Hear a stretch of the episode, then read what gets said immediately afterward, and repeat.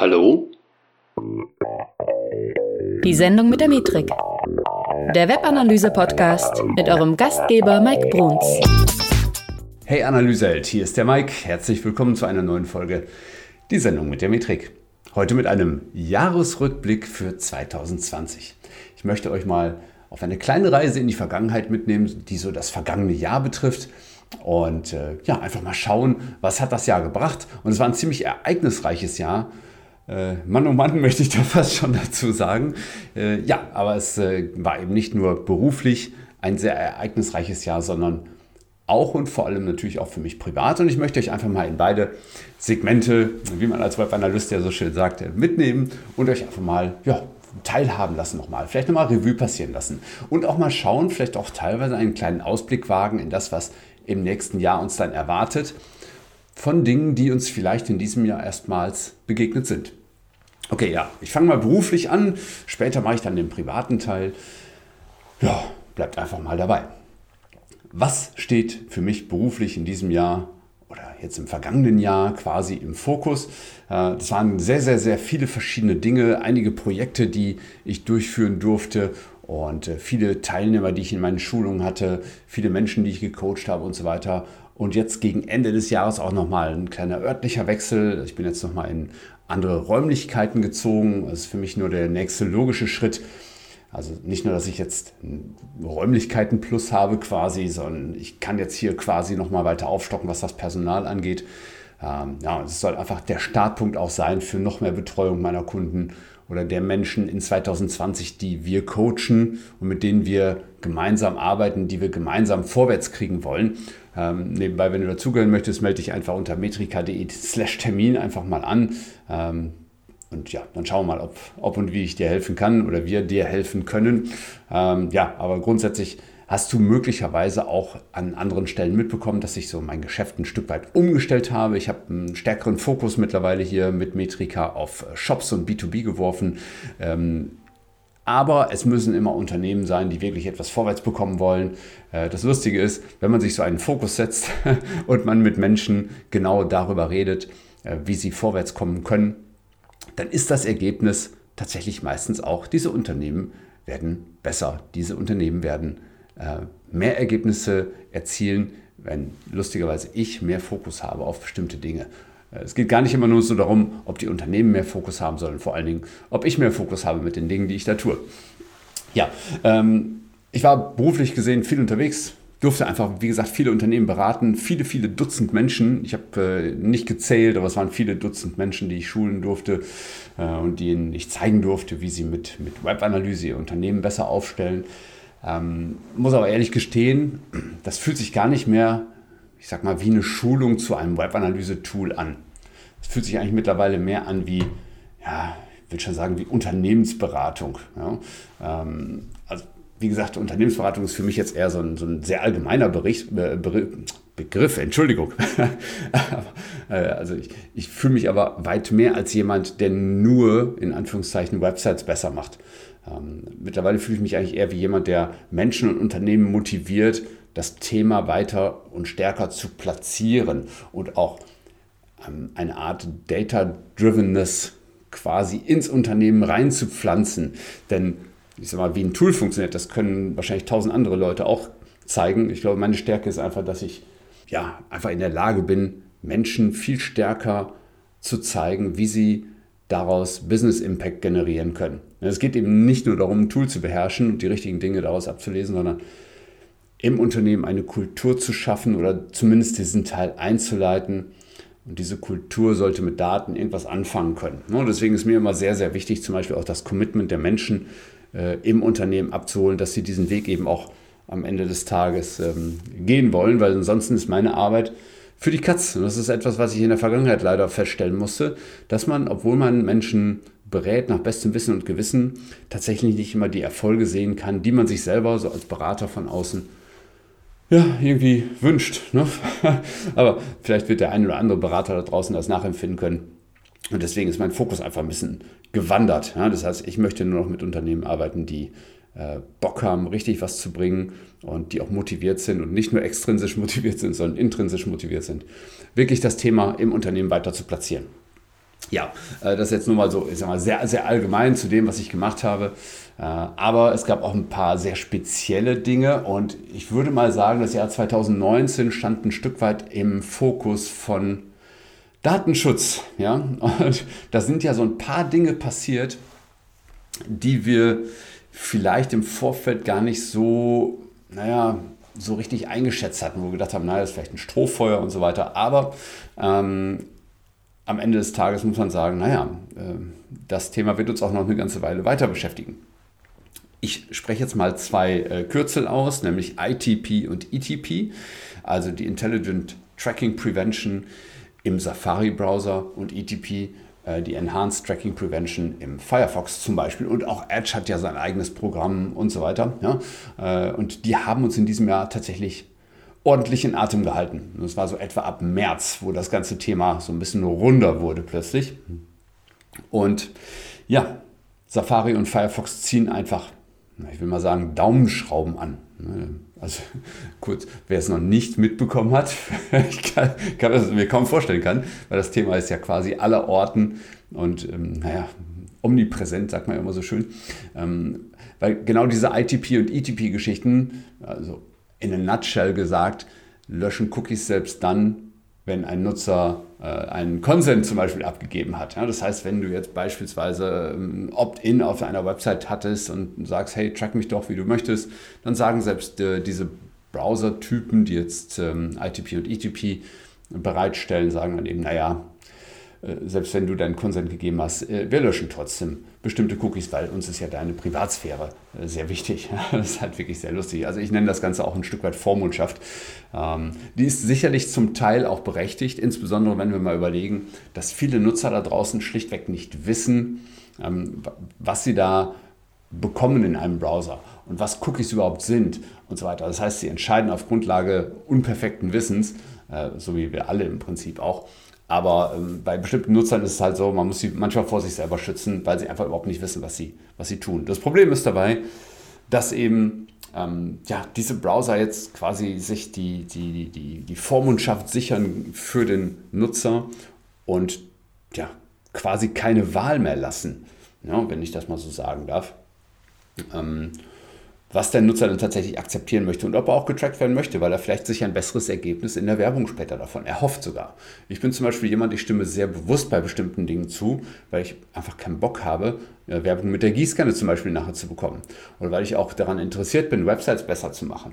Weil es für mich vollkommen okay ist, wenn jemand statistisch meine Daten erhebt, ähm, um seine Website damit besser zu machen. Weil ich möchte ja, dass seine Website besser wird. Ich möchte nicht wissen, wie unsere Websites hier aussehen, wenn wir in fünf Jahren äh, vielleicht alle ja, kein Tracking äh, mehr gehabt hätten oder so. Da möchte ich gar nicht wissen, was hier passiert. Das wird alles nur viel, viel schlimmer. Und das sehen die Nutzer halt leider nicht unbedingt, weil sie natürlich auch teilweise schlecht aufgeklärt werden. Ja? Nichtsdestotrotz, ähm, wie gesagt, ich glaube, dass es manchmal auch berechtigt ist, Nutzern ein Stück weit, ähm, also nicht nur ein Stück weit, sondern deutlich mehr Kontrolle auch darüber zumindest zu geben, was sie denn akzeptieren oder nicht. Ähm, dazu habe ich ja auch die eine oder andere Podcast-Folge in diesem Jahr gemacht, zum Beispiel mit äh, Britta Behrens. Ne? Ähm, da haben wir über Cookie Wars gesprochen. Von, Britta ist von Pivik Pro, auch ein Toolanbieter. Und ja, wir haben auch mal darüber gesprochen, was es für, für so Auswege geben kann. Ne? Also zum Beispiel serverseitiges Tracking, wie man, wie man solche Mechanismen wie ITP und ETP auch ein bisschen aushebeln kann, ein Stück weit. Ähm, ja, aber wer sich in das Thema ITP und ETP äh, intensiver einlesen möchte, dem empfehle ich einfach nochmal Markus Berschs Artikel dazu. Äh, sucht einfach Markus Bersch und ITP und ihr werdet, ihr werdet erschlagen von Inhalten. Äh, schaut euch das bitte gerne mal an. Und ähm, auch von Simo Ahava gibt es jetzt etwas Neues. Äh, ich glaube, die Website heißt Cookie Status. Ähm, ist es ein .org, ich weiß schon gar nicht mehr, oder .com, frag mich mal, Cookie Status heißt es. Und ähm, ich werde es mal versuchen, hier diese ganzen Sachen, die ich hier mal so nebenbei erwähne, äh, mal mit in die Shownotes auch reinzubringen. Äh, Wenn es nicht dabei ist, dann äh, hilft euch immer noch Dr. Google, damit ihr da weiterkommt. Ja? Also wer sich in das Thema noch näher ähm, ja, einlesen möchte, sollte sich Markus Bersch auf jeden Fall antun äh, mit seinen sehr, sehr langen Beiträgen mitunter und Simos äh, Cookie Status. Ähm, wird euch auf jeden Fall helfen. So, das war jetzt, ich sag mal, das Ding, was zum Beispiel das Ablegen von Cookies im Browser äh, konkret angeht. Ähm, wie die Browser das zum Beispiel bevormunden. So, und dann gab es noch etwas, das auch sehr viel äh, Verwirrung, ja, wie soll ich das jetzt, wie soll ich das jetzt freundlich rüberbringen, Verwirrung gestiftet hat, ja, sagen wir es mal so. Und das war nämlich im Oktober. Das war bei mir Morgens war ich im Seminar und ich glaube, es war der zweite Seminartag beim Analytics-Seminar und dann wurde ich von einem oder zwei Teilnehmern angesprochen, so hey, äh, heute Morgen gehört, hier das EuGH hat irgendwas entschieden und im Radio kam dies und das und jenes und Blogpost X sagte folgendes ähm, und das EuGH hatte konkret zu einem Fall entschieden, ähm, wo es darum ging, dass bei Planet 49 äh, bestimmte äh, Vorauswahlen schon getätigt wurden bei einem Opt-in. Das war ganz konkret, hing das dann mit, mit, äh, mit, mit, bestimmten anderen Plugins noch zusammen und so weiter. Ja? Äh, und das war ein Urteil, das wollte der, der BGH erstmal nicht alleine fällen. BGH hatte das Urteil irgendwie quasi zu, zu, zu sprechen und wusste sich aber an der einen Stelle nicht so wirklich äh, zu helfen ähm, hat das Ganze dann nochmal an das EuGH gegeben und das EuGH hat halt auf Basis der vorhandenen E-Privacy-Verordnung dann entschieden, dass naja, zum Beispiel ein voreingestelltes äh, Opt-in bei Cookies einfach mal grundsätzlich nicht ähm, in Ordnung ist, sondern dass das aktiv angehakt werden muss äh, und so weiter. So. Was ist aber jetzt eigentlich passiert?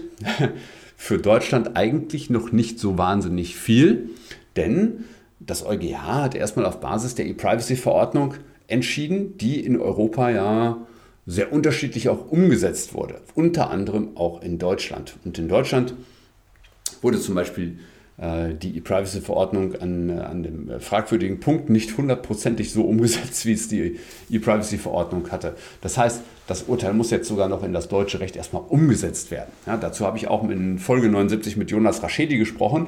Hört das also gerne noch mal ein bisschen an, was ist da kon ganz konkret passiert. Und ja, nur das Problem ist, da kommt jetzt ein Urteil raus und morgens wissen es dann irgendwie alle im Online-Marketing, dass ein Urteil gefällt wurde und dann fängt die ganze Interpretiererei an. Ja?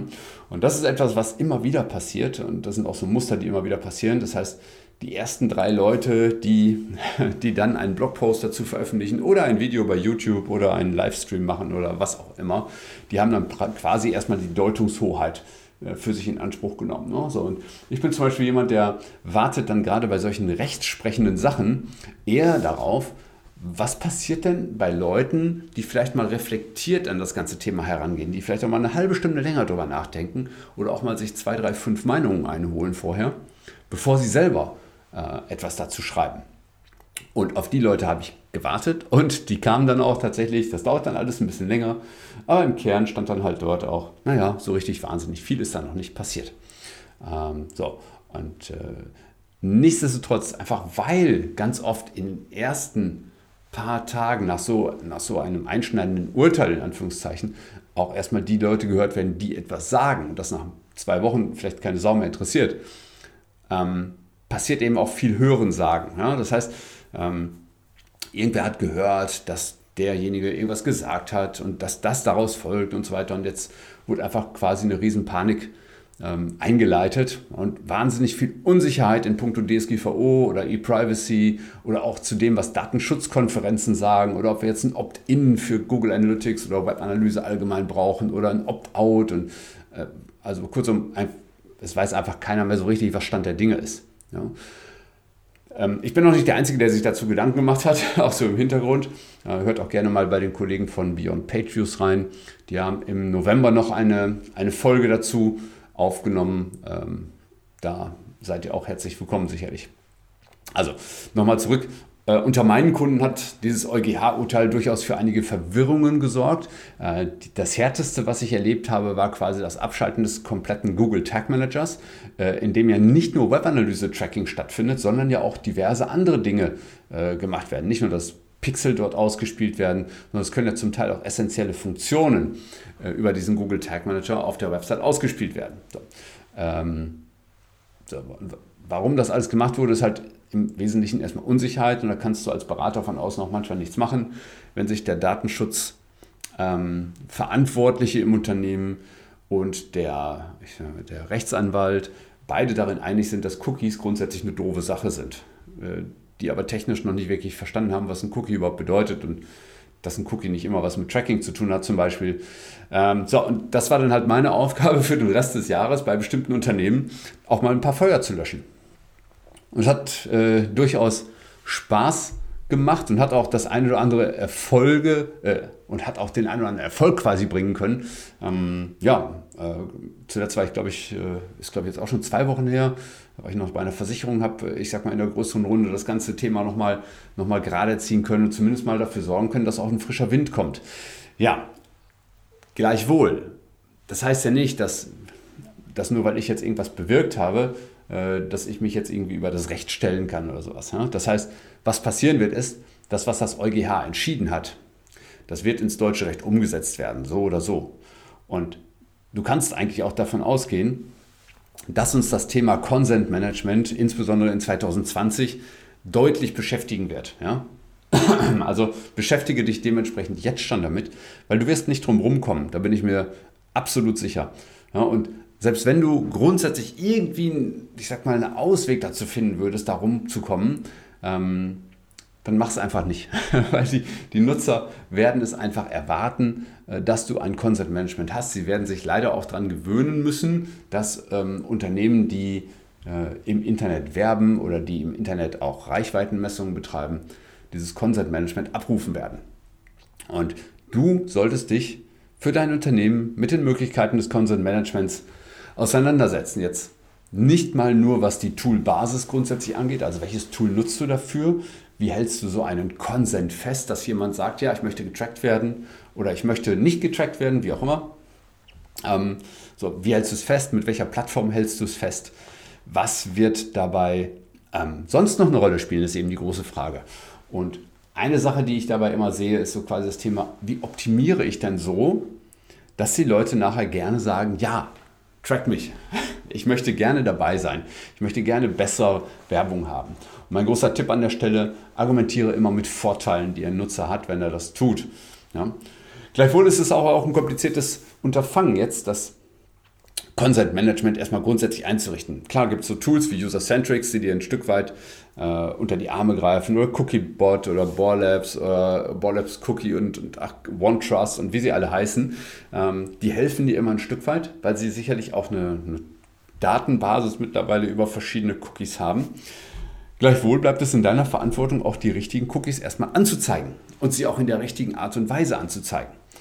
Äh, und da gibt es eben viele, viele Fallstrecke. Wenn du da Hilfe brauchst, melde dich einfach gerne und entweder kann ich dir vielleicht helfen oder einer meiner Kollegen, die ich dir gerne nennen kann. Ne? Also da bin ich auch ziemlich uneitel, ehrlich gesagt. Ist jetzt auch nicht so, ich sag mal, äh, das, womit ich mich die nächsten drei Jahre ausschließlich beschäftigen möchte. möchte ne? Obwohl, vielleicht braucht es auf der Welt noch jemanden, der Consent Management bis zum Geht nicht mehr optimiert. Ich denke mal drüber nach. Na, vielleicht ist es auch nicht ganz mein Ding. Ja. Ähm, was wollte ich noch erzählen? Genau. Ähm, genau, zum Thema Consent Management ähm, möchte ich dir auch noch erzählen. Höre bitte nicht zu sehr auf das, was Toolanbieter selber schreiben. Und mit Toolanbieter meine ich jetzt nicht die Leute, die, äh, die von User-Centrics oder OneTrust oder wem auch immer sind, sondern ich meine vor allen Dingen auch zu dem Thema, was andere Analyseanbieter anbieten, die nicht Google Analytics heißen. Ja? Ähm, du wirst in der Kommunikation dieser Unternehmen oftmals auch feststellen, dass bei denen sowieso schon eigentlich jeder als einziges bisher rechtskonform einsetzbar gewesen ist. Das wirst du bei denen allen lesen können. Und warum das auch überhaupt nie ein Problem ist und dass einfach nur Google Analytics ein böses Tool ist. Ähm, ich bitte dich da immer sehr, sehr, sehr kritisch mit zu sein, denn äh, frage dich auch immer, was machen die denn anders als ein Google Analytics? Und bei vielen ist das einzige Argument, das sie haben, ist, dass sie es nicht in amerikanische äh, Server reinschicken, die Daten. Das ist bei vielen der einzige Punkt, der wirklich unterscheidbar ist. Ansonsten werden oftmals exakt die gleichen Daten erhoben. Ja, vielleicht nur, ich sag mal, vielleicht wird die IP-Adresse noch ein bisschen enger beschnitten. Ja, nur ändert das wirklich was daran, dass es nur eine Pseudonymisierung ist? Wie auch immer, ich lasse dich mit diesem Gedanken mal ein Stück weit alleine. Ich bitte dich aber nur, sei immer sehr, sehr kritisch bei Dingen, die du zu dem Thema liest. Ja, also EuGH-Urteil. Das war so der zweite große Block, den ich jetzt hier habe. Was gab es noch? Auf Seiten der Tools gab es natürlich auch einige Neuigkeiten. Ja, äh, ich gehe jetzt hier mal einfach durch so ein paar Tools durch, mit denen ich halt einfach viel zu tun habe. Fangen wir mit Google Analytics an. Tja, da gibt es einen ziemlich dicken Fisch, über den wir berichten können, der uns auch sicherlich in den nächsten ein, zwei, drei Jahren noch ein bisschen beschäftigen wird. Und das ist eben eine neue Property Art, die heißt App and Web. Ja? Und Property ist ja so die, ja, ist, ja so das Ziel des Trackings. Das heißt, dort laufen immer alle Daten rein. Und mit äh, der neuen App and Web Property, die derzeit, muss ich nochmal betonen, im Beta-Stadium ist, also bitte nutzt das nicht produktiv. Ähm, ich habe übrigens auch eine, eine eigene Podcast-Folge dazu gewidmet. Das ist die, die Folge 76, ob du das schon brauchst, das Ganze, mit dem heutigen Stand der Dinge. Ähm, so, also wie gesagt, was macht diese App and Web Property? Die sammelt nämlich Daten aus nicht nur der Web-Plattform, sondern sie kann eben auch Daten aus ähm, Apps ähm, in diese Property reinholen. Das heißt, du bist jetzt in der Lage, wenn du es gut und clever machst und ich sag mal, das ganz vernünftig angehen würdest, dann äh, wärst du in der Lage, die beiden Dinge nebeneinander zu messen. Also was passiert in, äh, in meiner App und was passiert gleichzeitig im Web. Und das ist halt sehr, sehr schön, weil bislang waren das immer sehr extrem getrennte, äh, extrem getrennte Welten. Ne? Also äh, wie gesagt, wenn du dich mit dem Thema mal ein bisschen auseinandersetzen willst, mittlerweile gibt es den einen oder anderen Bericht dazu. Es ist noch nicht so 100% klar für viele, wie man das so nutzen kann. Äh, ein großer Vorteil ist sicherlich, dass viele Automatismen ähm, drin sind. Das heißt, du aktivierst das ganze Tracking und dann ist es auch sofort in der Lage, diverse äh, Events mitzumessen. Ja, zum Beispiel, ob gescrollt wird oder ob irgendwas gekauft wird und so weiter und so fort. Also viele Dinge, die, die dabei passieren. Vertraut diesen Automatismen nicht immer so, wie man es vielleicht auf den ersten Blick meinen würde. Ähm, und verabschiede dich vor allen Dingen mal davon, dass es eine Trennung zwischen Seitenaufrufen und äh, den anderen Events gibt, die man sonst so misst. Denn das hat sich auf jeden Fall äh, mit dieser neuen Property Art ähm, geändert. Ja? ja, und dann gibt es noch eine Reanimation von Attribution, dem Produkt, das Google vor ein paar Jahren mal lustigerweise sehr intensiv angekündigt hat und aus dem dann am Ende irgendwie nichts mehr geworden ist. Mit Attribution soll man ja in der Lage sein, äh, wirklich eins zu eins die Wertzuwächse bestimmten Kanälen zuzuweisen und das auf unterschiedliche Arten und Weisen. Ähm, ich selber habe jetzt in der neuen Attribution Version mich noch gar nicht so groß umgeschaut, muss ich gestehen. Das haben die Kollegen von Beyond Page Views wiederum gemacht. Unter anderem auch in der aktuellen Folge. Das ist jetzt die, die vor ein paar Tagen erschienen ist. Und ja, ich lade dich herzlich ein, dort deinerseits mal äh, reinzuschauen, um zu gucken, was deren Erkenntnisse waren und äh, ja, auch wie du das vielleicht für dich nutzen kannst. Äh, bitte wundere dich auf jeden Fall nicht darüber, dass die Zahlen dort drin abweichend sind zu denen, die du sonst in Analytics vielleicht sehen würdest. Ja, aber auch andere Web-Analyse-Tools haben einiges aufgefahren. Ähm, ich kann da jetzt im Detail nicht alles immer nachverfolgen. Äh, das, was mir zuletzt in Erinnerung geblieben ist, ist, dass zum Beispiel äh, Pivik Pro jetzt auch seit einiger Zeit Roll-Up-Properties äh, generieren kann, so wie Analytics 360 das ebenfalls zum Beispiel kann. Und sicherlich wird es die eine oder andere Verbesserung noch geben. Aber wie gesagt, das ist nicht mein Kerngebiet. Ich ähm, bin halt im Wesentlichen mit Google Analytics verheiratet. Alright, was gibt es denn sonst noch an Tools, äh, um die ich mich immer so bemühe? Das ist nämlich unter anderem der Tag Manager von Google natürlich dementsprechend auch. Äh, und da gab es eine ganze, ganze, ganze Menge äh, Dinge, die auch einschneidend waren, wie ich finde. Ähm, und eine Sache, die ich sag mal, sich nachhaltig als richtig cool erweist, ähm, ist das Thema Custom Templates. Das heißt, Bisher war es ja so, oder bis zu dem Zeitpunkt, wo es erschienen ist, war es so, dass wir äh, immer darauf angewiesen waren, von Google irgendwelche Templates bereitgestellt zu bekommen für zum Beispiel das Google Analytics Tracking oder für irgendwelche Drittanbieter-Pixel und so weiter und so fort. So, das war natürlich ein sehr beschränktes Potenzial, wenngleich sie sich bemüht haben, immer sehr viele verschiedene Templates hm, rauszugeben. So, das, was jetzt dazugekommen ist, ähm, sind die sogenannten Custom Templates. Das heißt, man ist jetzt in der Lage, sich eigene Templates zu bauen. Und da ist dann auch direkt das ein oder andere äh, Template für, für das Facebook-Pixel schon mal direkt entstanden und so weiter. Ähm, das hat einfach einen wesentlichen Vorteil, wenn wir auf sogenannte Templates zurückgreifen können. Wir müssen eben nicht immer das benutzerdefinierte HTML im Google Tag Manager bemühen, um Drittanbieter-Pixel auszuspielen. Das ist halt ein eine echte Vereinfachung, mal abgesehen davon, dass es dann eben auch noch so bestimmte Fehlerkorrekturen gibt oder man eben auch Dinge abfragen kann, ähm, ob sie richtig oder falsch sind und so weiter. Äh, man kann das Ganze sehr, sehr intensiv testen und natürlich hat sich Simo Ahava dort auch wieder ähm, hervorgetan und auch sehr viele äh, coole Beiträge dazu schon äh, geschrieben. Ähm, also auf jeden Fall gibt es jetzt mittlerweile auch eine, eine Plattform, ähm, gtmtemplates.com ist das, wenn ich nicht irre, äh, auf der man dann ebenfalls ja, sehr schön ähm, schauen kann, was es für neue Templates gibt und ob sie einem in einem bestimmten Case helfen. Also Facebook Pixel ist sicherlich ein sehr prominentes Beispiel, das bisher vom Google Tag Manager so ein bisschen ignoriert wurde. Jetzt gibt es ein Template dafür und ich empfehle dir auch das zu nutzen, wenn du es nutzen möchtest, wenn du ähm, Facebook Ad Fan bist. Und sowieso, ähm, dadurch, dass jetzt Custom Templates, du musst entschuldigen, meine Stimme ist ein bisschen, ein bisschen angekratzt. Ähm, aber dadurch, dass äh, jetzt Custom Templates möglich sind, ähm, ja, muss man sich natürlich auch immer anschauen, vertraue ich demjenigen, der dieses Template jetzt hier quasi veröffentlicht. Und mein Tipp an dich, wenn dort zum Beispiel sowas dran steht wie Semo Ahava als Autor, dann nimm es einfach. Ja, dann kannst du es ziemlich bedenkenlos nehmen. Es gibt auch ein paar andere äh, sehr solide Quellen, die ich äh, immer mal wieder zu Rate ziehe. Und auch denen kannst du sicherlich vertrauen. Nur nichtsdestotrotz, es kommt immer darauf an, testest du das bitte für dich selber auch nochmal. Das ist immer das Wichtigste. Natürlich musste sich die Änderung aus Google Analytics, nämlich die neue Property App and Web, musste sich natürlich auch in den Google Tag Manager ähm, fortführen.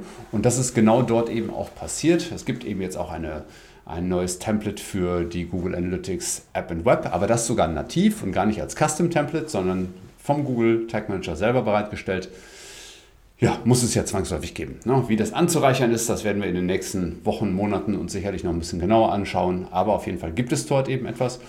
Und neben diesen beiden ziemlich großen Änderungen, in Anführungszeichen, gibt es natürlich immer sehr, sehr viele kleinere Updates. Ein Beispiel ähm, ist etwa, dass äh, Scrolling und Video jetzt zum Beispiel im Zeitpunkt wählbar sind.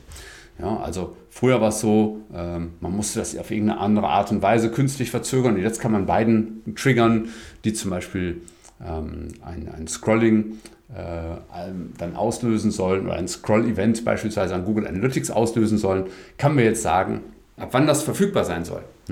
Und ähm, weil gerade wenn ihr mal so an Lazy Loading äh, denkt, das heißt eine Seite, die sich erst nach und nach aufbaut und nicht sofort, dann ist halt sehr schwer zu sagen, wie viel Prozent Scrolling hast du denn erreicht, wenn die Seite noch nicht mal vollständig geladen wurde.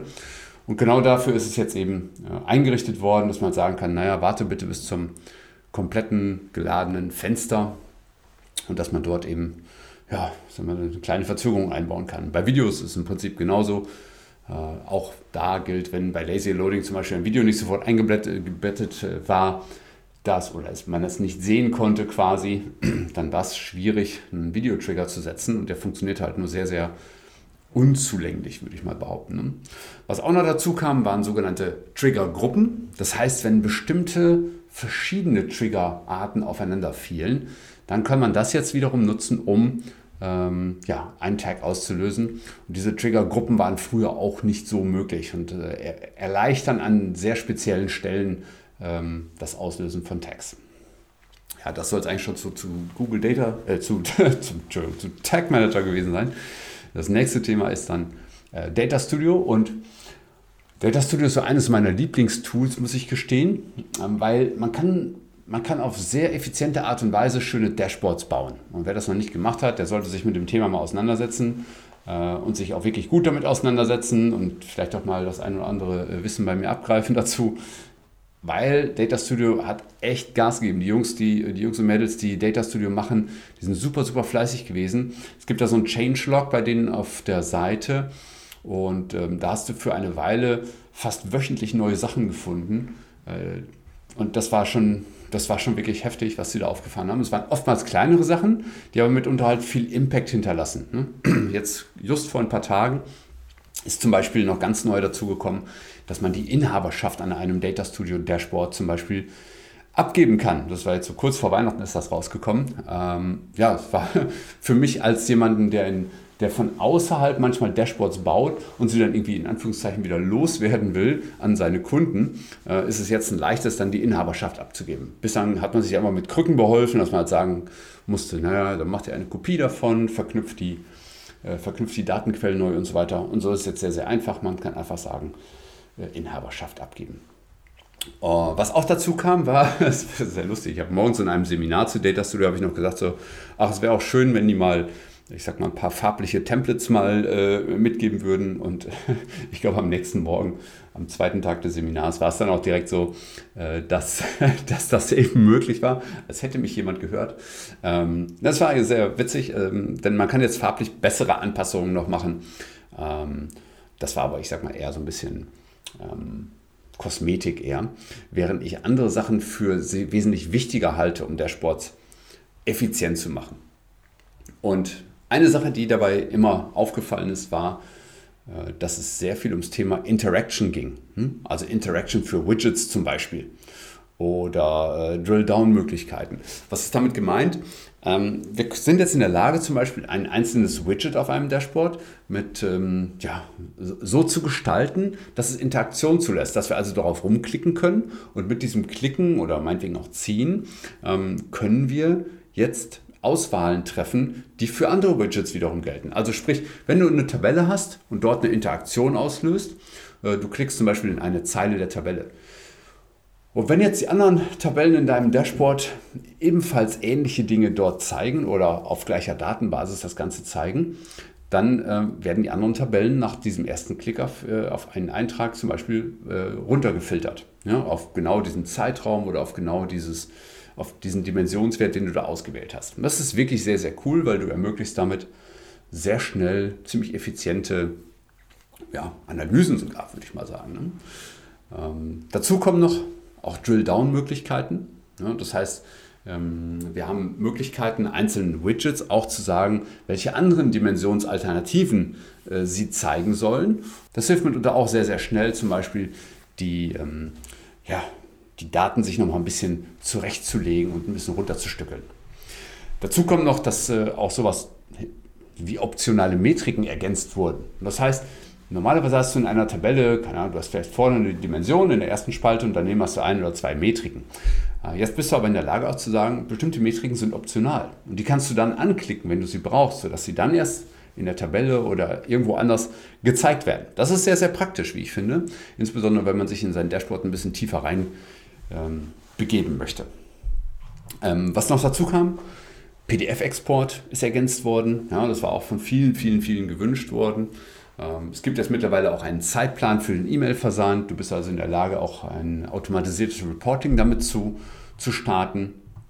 Ja, manchmal gibt es eben auch äh, Änderungen in Data Studio, die möglicherweise Overkill sein könnten in den allermeisten Fällen. Zum Beispiel, dass du jetzt in einer Tabelle gleich 20 Dimensionen äh, bestimmter Datenquellen zeigen kannst. Hallo, eine Tabelle mit 20 Dimensionen, das ist schon das muss erstmal jemand lesen. Ne? Also in den aller, aller, allermeisten Fällen wirst du das niemals gebrauchen. Aber vielleicht möchtest du es ja einfach mal, weil es geht. Ähm, außerdem irgendwie noch Visualisierungen dazugekommen, eine Strukturkarte ist jetzt neu dazugekommen, man kann jetzt Logos verlinken, lalalala. Also wie gesagt, viele kleinere Änderungen, aber auch viele, die, wie ich glaube, Data Studio auf ein neues Level gebracht haben. Gerade dieses Thema Interaktion oder Drill-Down, optionale Metriken. Das ist schon ein ziemlicher Gamechanger, wie ich finde ja, ansonsten Data Studio bleibt dran, weil es, äh, ich glaube, dass sie an dem Thema wirklich noch viel und intensiv arbeiten werden. Ich könnte mir vorstellen, dass sie da die, die Weltherrschaft anstreben mit Data Studio. Ja, was gab es sonst noch? Im Jahr 2019 unter anderem äh, gibt es mein Hörbuch. Dein Weg zum Webanalysten. Und das ist im, jetzt muss ich mal kurz überlegen, im Mai erschienen oder im April, ich weiß schon gar nicht mehr. Äh, ist aber auch schon, wie gesagt, eine ganze Weile draußen. Und äh, was ich dort gemacht habe, weil das war mir ein Anliegen. Ich hatte einfach immer das Gefühl, dass die Leute nicht wissen, wie sie Webanalysten werden können. Und es einfach nicht so dieses äh, How-to, diesen Guide gibt, der dir genau das erklärt. Und ich habe einfach mal versucht, das alles zusammenzutragen und da ist immer, immer, immer mehr Inhalt herausgekommen. Im Prinzip ist das schon wie, wie ein kleines Seminar. Äh, es hat äh, ich glaube, alleine der Inhalt, den ich gesprochen habe, das waren schon über fünf Stunden, äh, die du in diesem Hörbuch hören kannst, also wie du Webanalyst werden kannst. Und da gehören halt so Themen dazu wie, wo du arbeiten kannst, was dein Job sein wird, was dich erwartet, wie du ans Wissen kommst, das du brauchst. Und ähm, ich war auch nicht alleine in diesem Hörbuch, sondern ich habe mir auch ein paar Stimmen von außen geholt, die dir vielleicht ein paar spezielle Tipps geben noch. Ähm, ja, und das ganze Ding, ich halte es für echt wertvoll und ich habe auch wirklich gutes Feedback dazu bekommen. Nein, ich würde sagen, sehr gutes Feedback dazu bekommen. Ähm, wenngleich natürlich immer die Frage ist, machst du dich damit jetzt nur auf den Weg oder ergänzt du damit dein, dein bestehendes Wissen, das du ohnehin schon hast? Ne? Ich glaube ja nach wie vor, dass die, die Jobchancen für Webanalysten aktuell riesig sind. Völlig unabhängig davon, ob, ob wir vorhin ja schon über ETP und ITP gesprochen haben oder über sonstige Dinge. Ähm, dieser Job hat definitiv Zukunft, weil selbst wenn jetzt viele Unternehmen sagen, nee, tracken tue ich nicht mehr wegen EuGH-Urteil oder ITP und keine Ahnung was, ähm, aber die Leute, die Unternehmen, die tracken, die heben sich immer weiter ab von denjenigen, die es nicht tun. Die sind immer besser in der Lage, ihre Kunden zu verstehen, die sind immer besser in der Lage, bessere Produkte zu generieren und so weiter.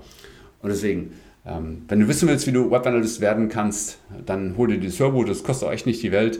Schreib mir einfach mal an und, äh, oder du wirst es auch irgendwie googeln können. Das heißt, dein Weg zum Webanalysten.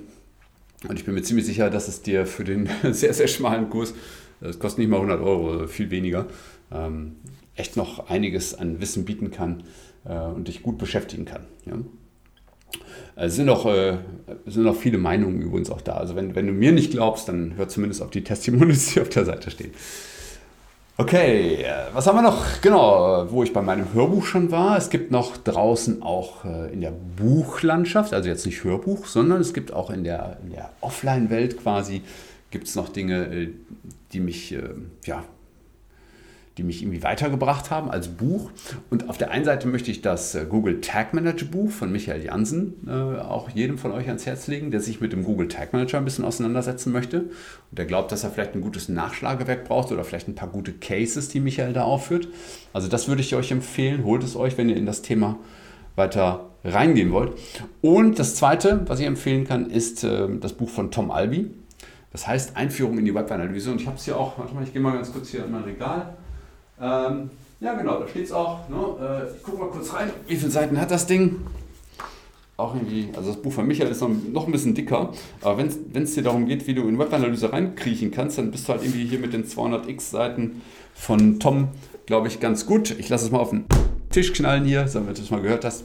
Ähm, genau, also 200 und noch ein paar Seiten sind das auf jeden Fall gut, um das durchzusnacken, würde ich mal sagen. Und Tom beschreibt es wirklich sehr, sehr schön, was man in der Webanalyse ja, so grundsätzlich wissen muss, ne? wie, wie handlungsrelevante Berichte entstehen, äh, was mit Attribution auf sich hat, äh, was mit A-B-Testing auf sich hat, wie man Kampagnenerfolge auswertet, lalala. Und das ist so ein bisschen so dieses Missing Piece, das ich oftmals nicht gesehen habe bei vielen anderen.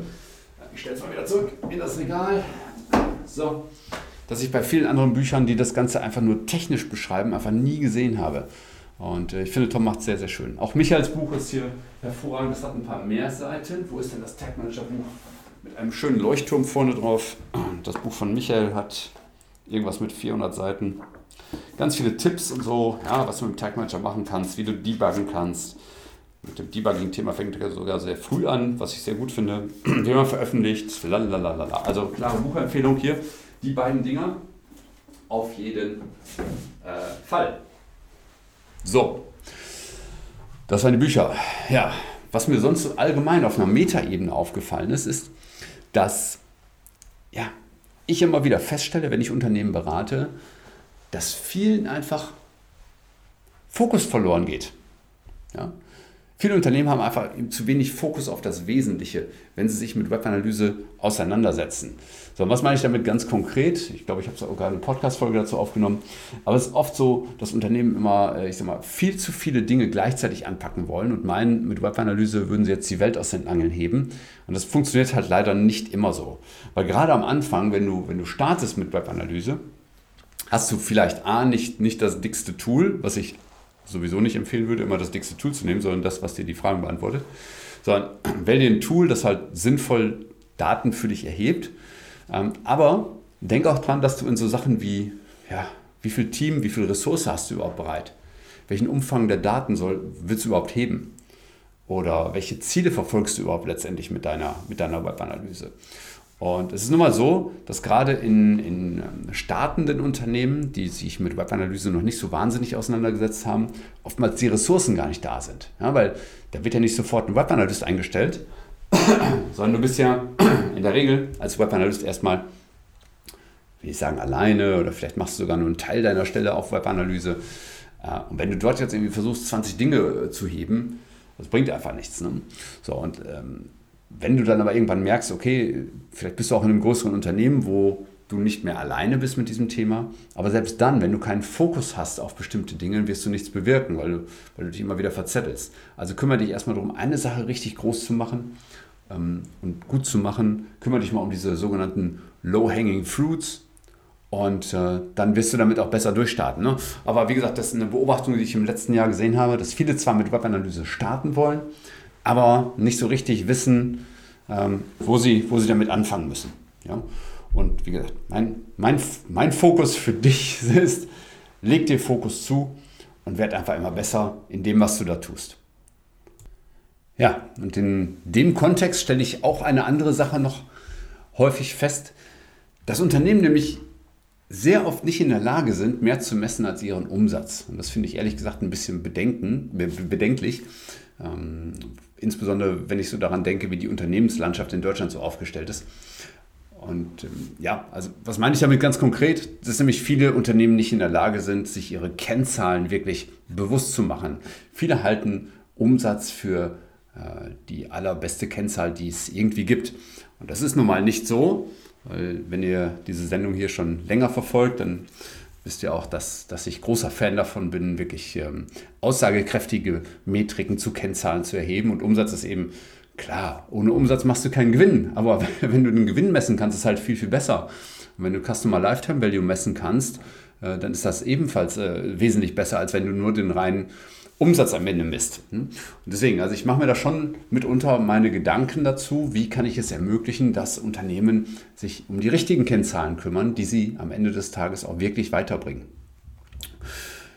Es hängt aber auch oft damit zusammen, dass für viele Unternehmen die Website immer noch ein Cost Center ist, statt tatsächlich ein, ein Profit Center. Ähm, in vielen Unternehmen ist es nicht so, dass die Website essentieller Bestandteil der Wertschöpfung ist, und das finde ich schade. Das liegt aber oft als, oftmals eben auch daran, dass in Unternehmen die falschen Dinge gemessen werden oder dass eben auch die falsche Zielsetzung da ist. Ähm, und ohne die richtige Zielsetzung kannst du eben auch nicht äh, die richtigen Dinge messen. Ähm, so ist zumindest in meiner kleinen beschaulichen Welt so. Ähm, und Du musst einfach als Unternehmen heute oder als Unternehmer musst du im Prinzip heute viel zahlengesteuerter sein, als es noch vielleicht vor 20 Jahren musstest. Ne? Weil heute hast du eben auch Zahlen und heute bist du eben in der Lage, dir mit den richtigen Kennzahlen auch einen ordentlichen Wettbewerbsvorsprung zu holen, weil andere arbeiten halt immer noch nach Bauchgefühl.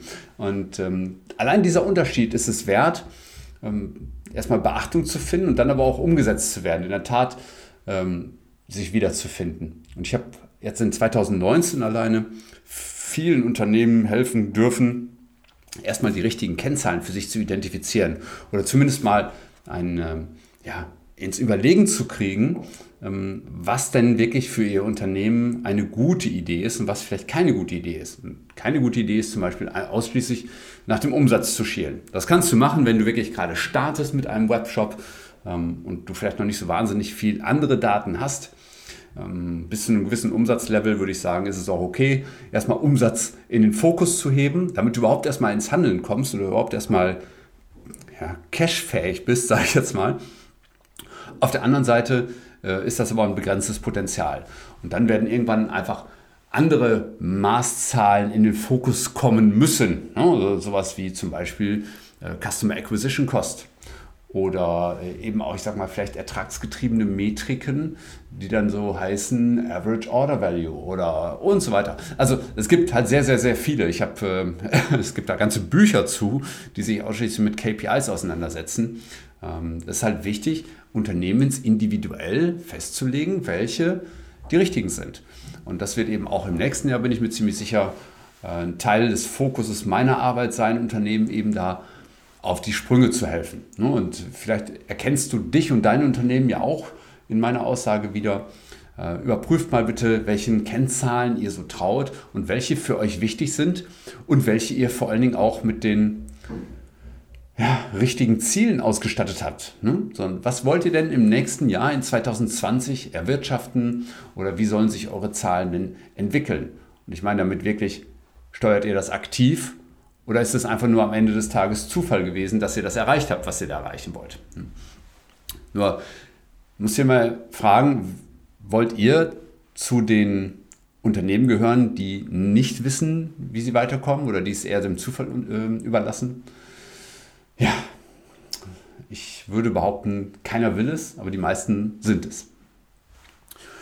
Und dazu, zu dem ganzen Themenkomplex gehört für mich auch, was ich äh, einfach in 2019 immer wieder erlebt habe, äh, dass sich viele maßlos überschätzen, was ihre Achtsamkeit und Fähigkeiten gegenüber der Webanalyse angeht. Das ist teils echt katastrophal.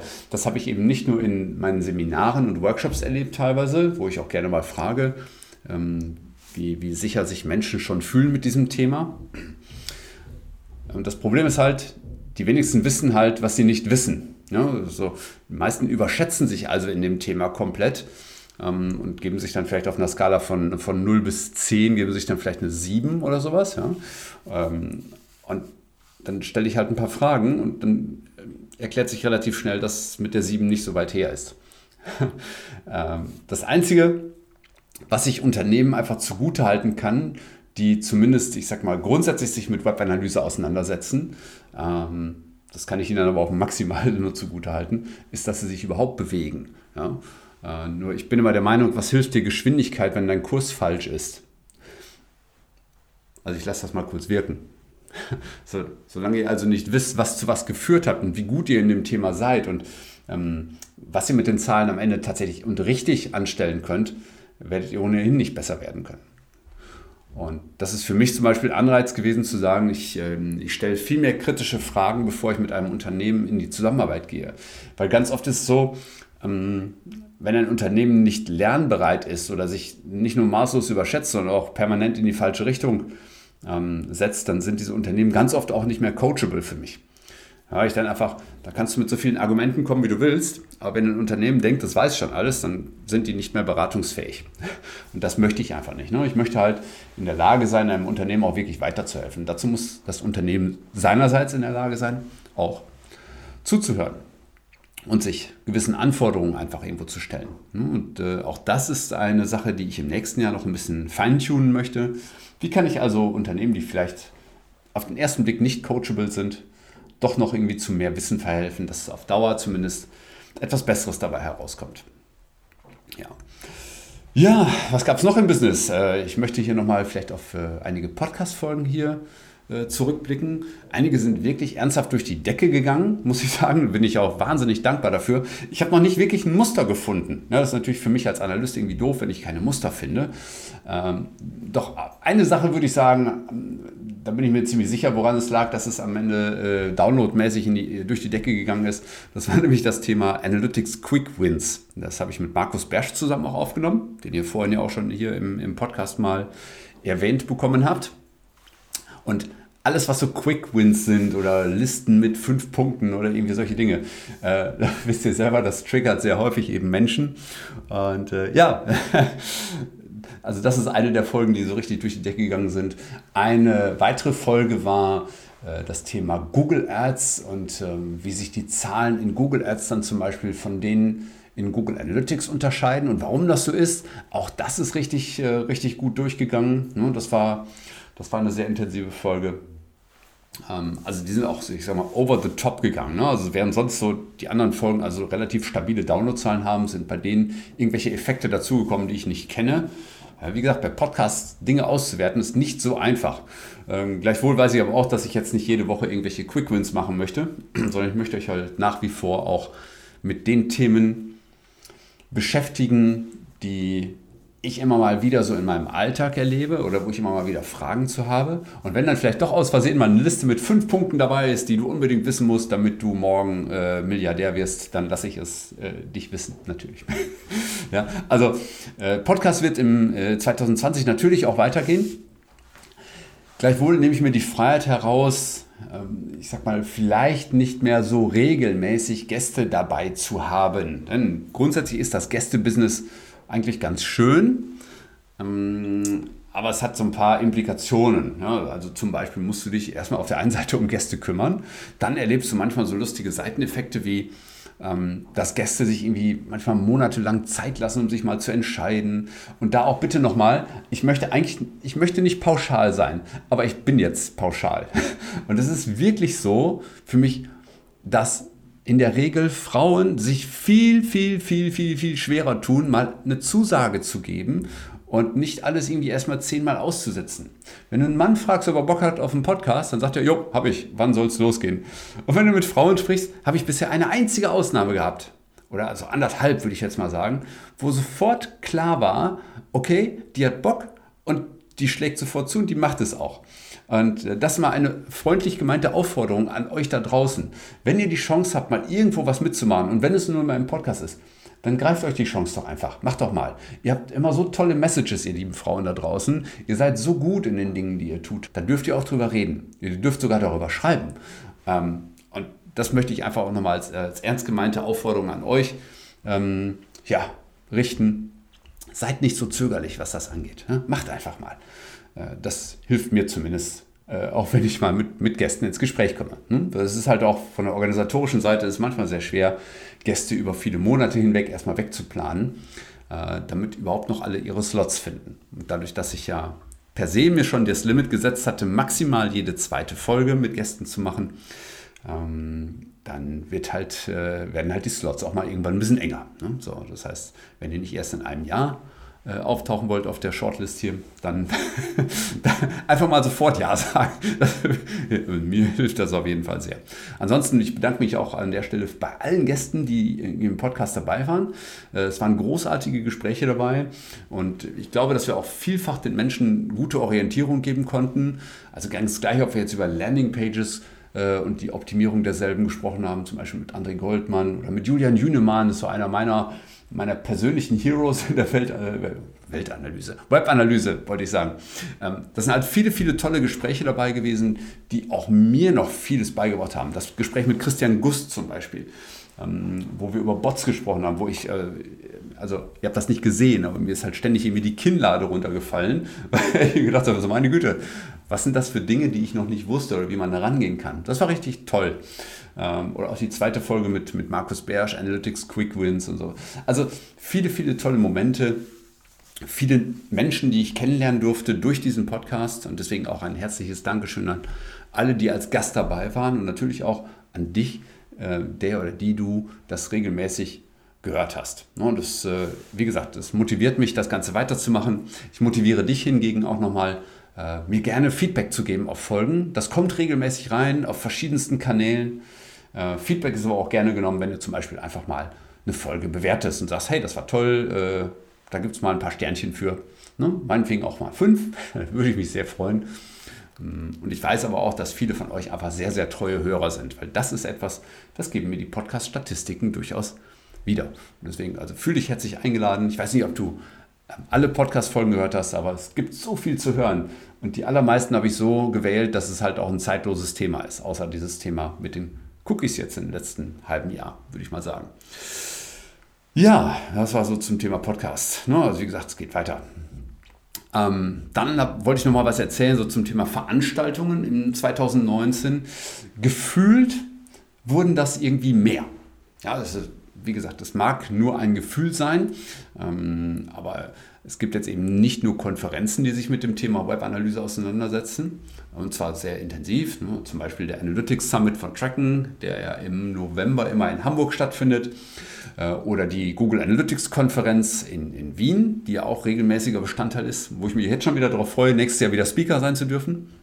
Sondern es gab jetzt auch neu äh, die GMP-Con, die äh, von Luna Park und E-Dialog zusammen veranstaltet wurde. Äh, auch ein sehr illustres Treiben, muss ich sagen, und für Deutschland sicherlich auch mal eine interessante neue Geschichte. Ähm, aber es gab auch so ein paar Dinge, die so ein bisschen independent liefen, zum Beispiel der Web Analytics Wednesday, veranstaltet von Michael Jansen und seinem Team mittlerweile, ne, die ja auch umfirmiert haben in Sisu Digital. Ähm, also es gibt nicht mehr Zetwu, Michael Jansen quasi als Personenmarke fast alleine, sondern es gibt halt auch neu Sisu Digital. Herzliche Grüße an dich, Michael. Ich drücke dir nach wie vor die Daumen, dass du da weiter äh, Gas geben kannst. Ähm, es gibt auch von Michael gibt's das äh, OM West Barcamp. Ähm, was ich auch immer wirklich gut finde, Barcamps sind auch eine tolle Möglichkeit, der Community was zurückzugeben. Deswegen, wenn ich da bin, dann versuche ich in der Regel auch über irgendwas zu erzählen, einfach nur, weil ich weiß, dass es auch, das ist halt mein, meine Art, dann auch wieder was zurückzugeben. Aber gleichzeitig auch ähm, Dinge neu zu entdecken, die man sonst vielleicht nicht hat. Und das ist das Tolle an Barcamps. Du wirst auch mal mit Themen konfrontiert, mit denen du vorher nicht gerechnet hattest und für die du dich dann sehr spontan entscheiden kannst. Äh, was ich auch sehr gut finde in Richtung Webanalyse, ist, dass das äh, Measure Camp in Berlin jetzt offenbar regelmäßig funktioniert. Äh, zumindest die letzten beiden Jahre gab es ein Measure Camp in Berlin und auch da habe ich wirklich tolle Menschen kennengelernt und es hat auch wirklich viel, viel Spaß gemacht. Ähm, ja, und natürlich bemerke ich auch, dass es auf diversen anderen Konferenzen mehr Anteil an datengetriebenem Business gibt, würde ich jetzt mal so sagen. Ja. Ähm, gleichwohl ist es aber auch so, dass, dass eine Konferenz wie die SMX zum Beispiel, da steht dann zwar drüber, dass sie sich auch um Analytics bemühen, ähm, wenn man dann aber nochmal ganz genau, ganz, ganz, ganz genau hinschaut, dann bemerkt man natürlich auch, ähm, dass das im Prinzip ein Vormittag ist oder ein, ein, halber Tag eines Tages, der beiden Tage, äh, der sich dann intensiver mit Daten auseinandersetzt. Ne? Also gleichwohl merkst du natürlich aber auf der anderen Seite, dass auch so Themen wie SEO oder SEA einfach viel stärker noch mit Daten durchdrungen werden und dass irgendwie alles ein bisschen mehr ineinander greift. Ich sehe Webanalyse ja sowieso nicht als, als abgetrenntes Thema, sondern wirklich als ein Thema, das, ja, das wir in, in allen Unternehmensbereichen brauchen. Und ähm, deswegen schickt eure Leute auch gerne mal auf Konferenzen und lasst sie einfach mehr in die Daten reinschnuppern. Ja, und äh, wie gesagt, es gibt äh, diverse Konferenzen, auch in 2020 wird es wieder viele geben. Und ich freue mich schon sehr auf April, auf Wien, ähm, wo ich also mit mindestens einem Vortrag diesmal dabei sein werde. Und der Mindestvortrag wird auf jeden Fall sein, ein GTM-Hacks-Vortrag. Und ich habe auch einen anderen Vorschlag noch gemacht und ich hoffe, dass, dass der äh, auf Akzeptanz ähm, äh, stößt. Ich bin mal gespannt, wie es euch dann gefallen wird. Ja, also das alles waren so die ganzen beruflichen Themen. Ne? Du weißt ja, wenn du das alles nicht nur gehört haben willst, sondern äh, auch selber umsetzen willst, dann melde dich einfach mal bei mir. Wir gucken einfach mal, wie wir dich da vorwärts kriegen. Ne? Es gab natürlich auch privat ein paar Dinge, die mich beschäftigt haben. Das sind jetzt aber nicht so wahnsinnig viele, die ich jetzt hier in der Öffentlichkeit kundtun möchte. Also mein dritter Sohn zum Beispiel ist jetzt da ab Mai. Das ist ein Thema, das äh, uns in der Familie sehr, sehr viel Spaß macht. Ein ganz entspannter Mensch. Sagen wir so, endlich mal ein ganz entspannter Mensch, der, der, der bei uns dazugekommen ist. Die anderen beiden sind eher so äh, lebendig, würde ich jetzt mal sagen, und mit viel Energie ausgestattet. Und er ist halt so, er ist der relaxte Pol bei uns jetzt aktuell. Bin mal gespannt, ob das so bleibt. Nee, der macht uns viel Spaß. Und äh, der eine oder andere äh, von euch wird es wissen. Ne? Das heißt, wenn du drei Kinder hast, dann stellst du auch um. Ne? Das ist dann, äh, du stellst um von, von Manndeckung auf Raumdeckung. Das heißt, du hast, du hast mehr zu betreuende Personen, als du, äh, als du an eigener Mannstärke hast.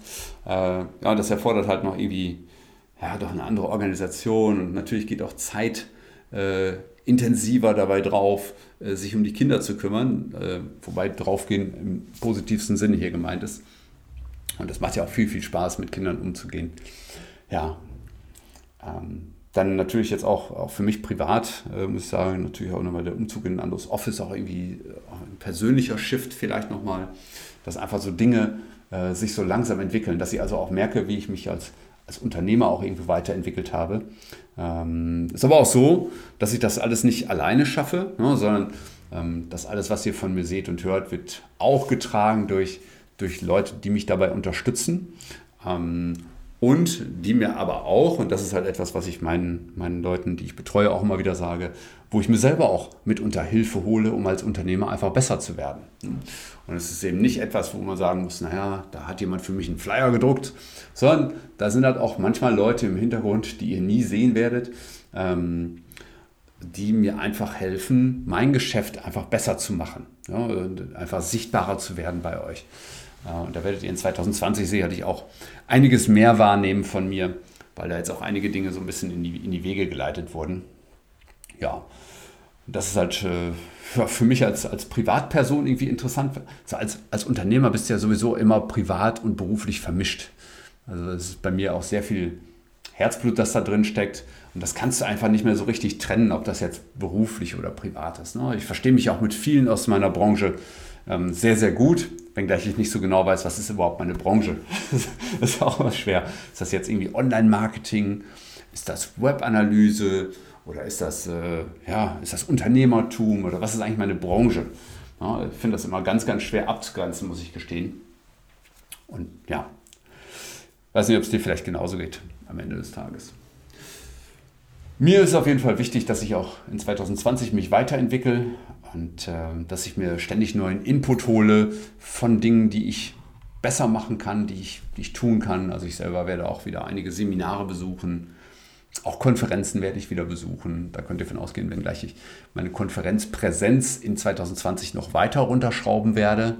Weil ich, ähm, ich ich bin zum Beispiel der Meinung, dass Konferenzen grundsätzlich eine gute Sache sind, aber nur wenn du die Dinge auch umsetzt und wenn du die richtigen Leute dort nicht nur triffst, sondern wenn du auch die richtigen Inhalte dort konsumierst. Und manchmal ist es einfach viel, viel, viel, viel, viel effizienter, sich das Wissen ins Haus zu holen. Das habe ich zumindest festgestellt. Also ähm, ich selber bin ja auch Teil von, von Wissensnetzwerken und ich merke einfach immer stärker, wie wichtig es ist, so, ein, so, eine Art Guide auch an der Seite zu haben, der wirklich konkret sagt, was dann laufen soll und was nicht. Ne? Und jetzt nicht nur, ich sag mal, x tausend Seminare zu besuchen und sich darüber äh, vermeintlich mehr Wissen einfach reinzuholen.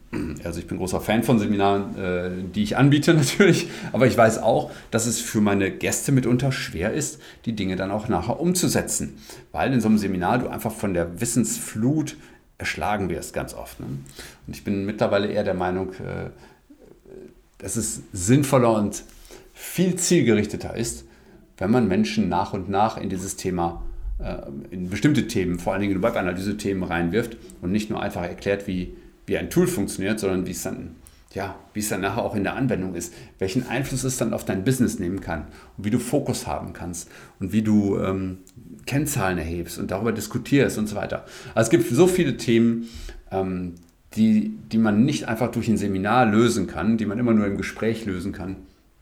Ähm, ja, auch das wird sich nächstes Jahr sicherlich nochmal bei mir dann auch verändern. Ne? Und ja, wie gesagt, privat ist alles uns äh, super im Lot hier. Das macht alles wunderbar Spaß. Ich habe äh, ein, tolles, ein tolles Backup zu Hause mit meiner Frau. Es macht viel, viel Freude, mit ihr zusammen auch mein, mein Geschäft zu gestalten hier. Äh, und dass also auch die Leute, die mit mir äh, an diesem Projekt arbeiten, auch, immer weiter Bock haben, daran zu arbeiten. Und das ist mir sehr wichtig. Ja, boah, eine Stunde habe ich jetzt hier auf der Uhr. Ähm, mal schauen. Ähm, ob ich das so alles lasse oder ob ich noch was rausschneiden muss. Wobei Podcast schneidet man ja nicht, ne? wisst ihr ja. Aber vielleicht muss ich doch mal das eine oder andere hier, hier noch mal kurz entfernen, wo ich mir vielleicht noch nicht so ganz sicher war, was ich da sagen wollte. Aber schauen wir mal, ja. Ja, was bleibt? Es ist jetzt äh, Ende 2019 und ähm, mein Blick ins nächste Jahr ist äh, extrem positiv. Ich habe einfach unfassbar viel Lust auf das nächste Jahr, weil ich einfach glaube, dass da noch so viel passieren wird, dass ich noch so vielen Menschen und Unternehmen helfen kann, weiterzukommen mit ihrem, mit ihrem Geschäft, ne, mit ihren Zahlen, dass sie überhaupt erstmal wissen, wo sie hinwollen. Und ähm, ja, ich bin auf jeden Fall froh, äh, auch so fürs erste Quartal eigentlich schon meine Auftragsbücher einfach komplett voll zu haben. Es wird schon eng, für, für Unternehmen jetzt da noch so, ich sag mal, einen Slot zu finden. Und äh, was mir auch sehr wichtig ist, äh, dass auch die Leute, die ich als, äh, die ich als äh, Coach betreuen darf, dass sie sich auch weiterhin sehr wertgeschätzt fühlen äh, durch mich, dass ich denen auch ganz konkret dann immer weiterhelfe. Immer wenn wir uns in Live-Sessions sehen oder wenn ich ihnen mal irgendwelche Unterlagen wieder zu, äh, zur Verfügung stelle, was auch immer dann nötig ist, um diese Menschen weiterzubringen, um diese Unternehmen. Ähm, auch darauf freue ich mich jetzt schon sehr. Und ich habe wirklich ganz tolle Coaches gehabt, so sagt man Coaches ne? äh, in diesem Jahr, ähm, die nicht nur mir die Möglichkeit gegeben haben, mich nochmal weiterzuentwickeln, sondern denen ich auch im Umkehrschluss, glaube ich, äh, viel Wissen spendiert habe, äh, dass sie in ihrem Wirken sicherlich beeinflussen wird. Und das wird im nächsten Jahr ganz sicher noch viel mehr werden und viel größer werden. Äh, und darauf freue ich mich jetzt schon sehr. Und äh, ja, wie gesagt, wenn du Bock auf das ganze Thema hast, dich auch mal, äh, dich auch mal von mir beraten zu lassen und mal weiterbringen zu lassen, dann melde dich einfach mal. Äh, du wirst den Kontakt finden bei mir auf der Website metrika.de slash Termin. Da kannst du auf jeden Fall an mich rankommen, ähm, auf irgendeinem Wege. Und dann bitte ich dich einfach mal, das zu machen und nicht zu lange rumzuzögern. Ja. Gut, das soll es gewesen sein für 2019. Meine letzten Worte in der quasi Öffentlichkeit, wenn du so möchtest.